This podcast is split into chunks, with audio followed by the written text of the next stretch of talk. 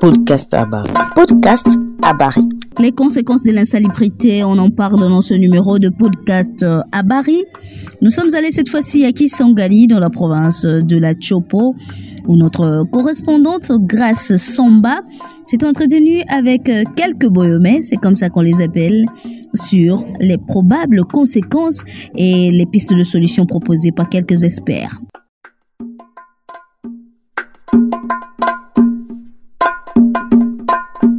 Jadis la ville propre, Kisangani, la troisième ville du pays, prend aujourd'hui de nouvelles identités, telles que la ville sale, la ville la plus noire et autres qualificatifs. L'insalubrité s'est éclipsée dans le quotidien de la société jusqu'à être normalisée par la population boyomèse qui en ignore souvent les conséquences. Des collines d'immondices et déchets abandonnés sur la voie publique, des eaux stagnantes et eaux usées des ménages, la ville n'a plus son image qu'il y a une décennie. C'est la pense Emmanuel Chaco, militant de la lucha et étudiant en santé publique que cette situation est due principalement à l'absence d'une politique d'assainissement du milieu. Moi je dirais la toute première cause parce que nous n'avons pas de poubelles publiques. Il n'y a pas aussi une politique d'assainissement ou d'évacuation de ces déchets.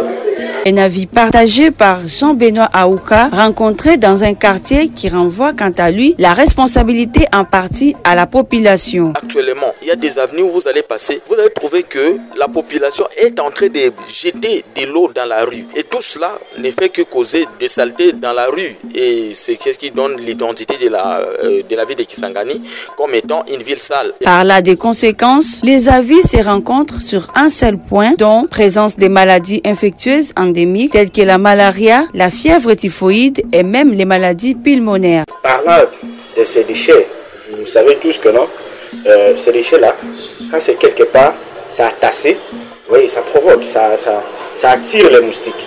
Et parler des moustiques, vous connaissez avec moi que non, des moustiques déjà nous fait transmettre des maladies. Aujourd'hui, il y a d'abord la fièvre typhoïde. En parlant de la fièvre typhoïde, euh, c'est l'air. On dit que euh, la fièvre typhoïde vient de la respiration. C'est-à-dire quand on respire l'air, que euh, avec les eaux sales, les déchets et même les instruments.